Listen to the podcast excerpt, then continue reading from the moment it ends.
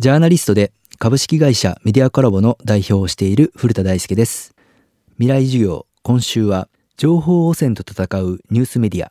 鍵は信頼性と収益性というテーマでお話しします。今週の講師はジャーナリストの古田大輔さん。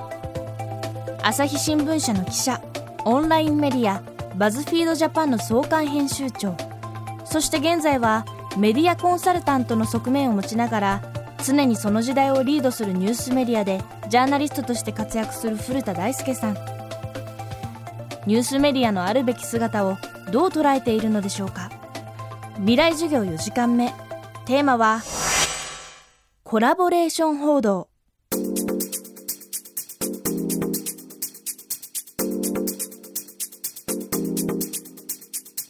僕らがこだわったことの一つが例えばそのジェンダーギャップもう日本においてはその世界121位でもう先進国の中ではま圧倒的に低いと。であの実際僕も新聞社にいて感じてましたけれどもあの特に幹部級以上にほとんど女性がいないんですよね。それはそのメディアの情報発信自体にも問題が生じるしそうするとやっぱり社会のこのジェンダーギャップの問題って解決しないよねっていうことで、まあ、例えばその MeToo 運動などもそのアメリカで報道が広がった時に最初日本の報道機関ってアメリカでこういう MeToo 運動が広がっているっていう報道だったんですよ。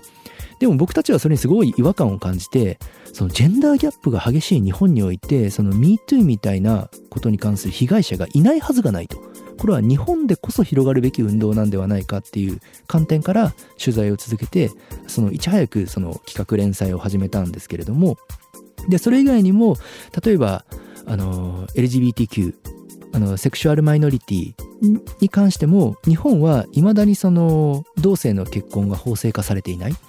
でそういった国の中でそういうあの差別であるとか不平等に関してはきちんとノーと言っていきましょうというふうなことを情報発信としてあのすごく積極的に取り組んできました。あのどうしてもあの両論兵器型みたいな報道があの日本ではすごく多く目立つんですけれどもあのでもちろん中立客観的であるっていうのは当たり前の前提ですただし差別とか不公平に対して中立である必要は全くない。であの例えば同性の結婚ができないことはこれは明らかに不公正だと僕は感じますしで男女の社会的役割にあの差を設けることはこれも不公正ですよね。これはあの明らかに間違ってるわけです。差別なわけで。それを歴史的に人類は少しずつ改善してきたわけでであれば日本も改善されるべきっていう観点にのっとって報道をやってきたつもりなんですけれどもでそれであの一定の成果を上げることができたなと感じてます。差別や不平等と対峙し少数者の権利向上や理解促進に取り組んできた古田さんはニュースメディアの未来に向けて新たなステップを登りますその去年僕は独立して今は一人でそのメディアコラボっていう会社を立ち上げていろんなメディアの方々とコラボレーションをするっていう企画を進めてますであの僕が今感じてるのはそのもうバズフィード1社とかその朝日新聞1社とかいうレベルで今のそのデジタル時代のメディアの状況変化っていうのを乗り越えることは不可能なんですよね。その日本社会がより良い方向に向かっていくためにはそのメディア業界ニュースメディア業界全体があのより盛り上がっていかなくてはいけないでそういうことを考えてあの個別の社のそのデジタル化の相談に乗っていたりですね。あの複数のメディアが加わるそのコラボレーション報道っていう言うんですけどでそういった企画を今今年発表ももう間もなく発表できるんですけれどもそういったことの事務局とかをですねやってます。でそういうコラボレーション報道もちろんその FIJ の活動もファクトチェックイニシアティブの活動もまさにそのコラボレーションなんですよね。FIJ 自体がファクトチェックするわけではなくてそこにバズフィードを含むたくさんのメディアの方々が参画してで一緒にファクトチェックを頑張っていこうとしていると。で今僕がやってる企画っていうのもその日本全国のたくさんの新聞社やテレビ局の人に参加してもらってインターネットメディアにも参加してもらって同時にその Google みたいな大きなプラットフォームの人にも協力してもらってやるような企画でそうやってみんなで協力してその日本のニュースメディアをよりあの豊かなものにしていこうってしています。また音声メディアの可能性をこう語っています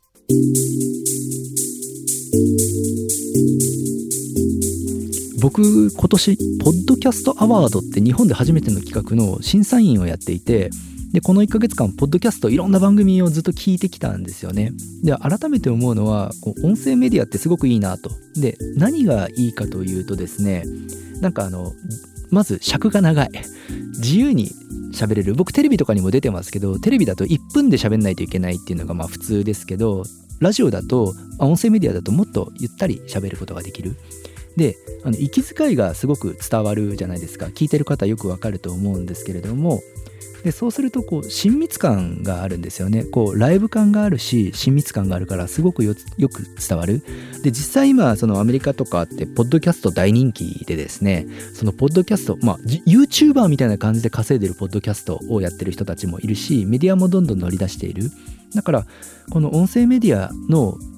そのゆったり喋れる親密感があるでそういうなんかグルーヴ感もあるようなメディアっていうのはやっぱりこれからすごい果たせる役割っていっぱいあるんだろうなと思うしあのどんどんラジオ局の方々とかにもあのそういうインターネット側の発信も頑張っていってほしいなって思います。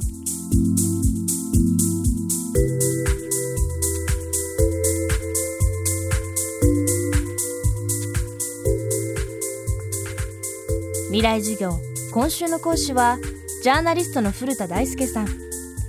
今日のテーマはコラボレーション報道でした。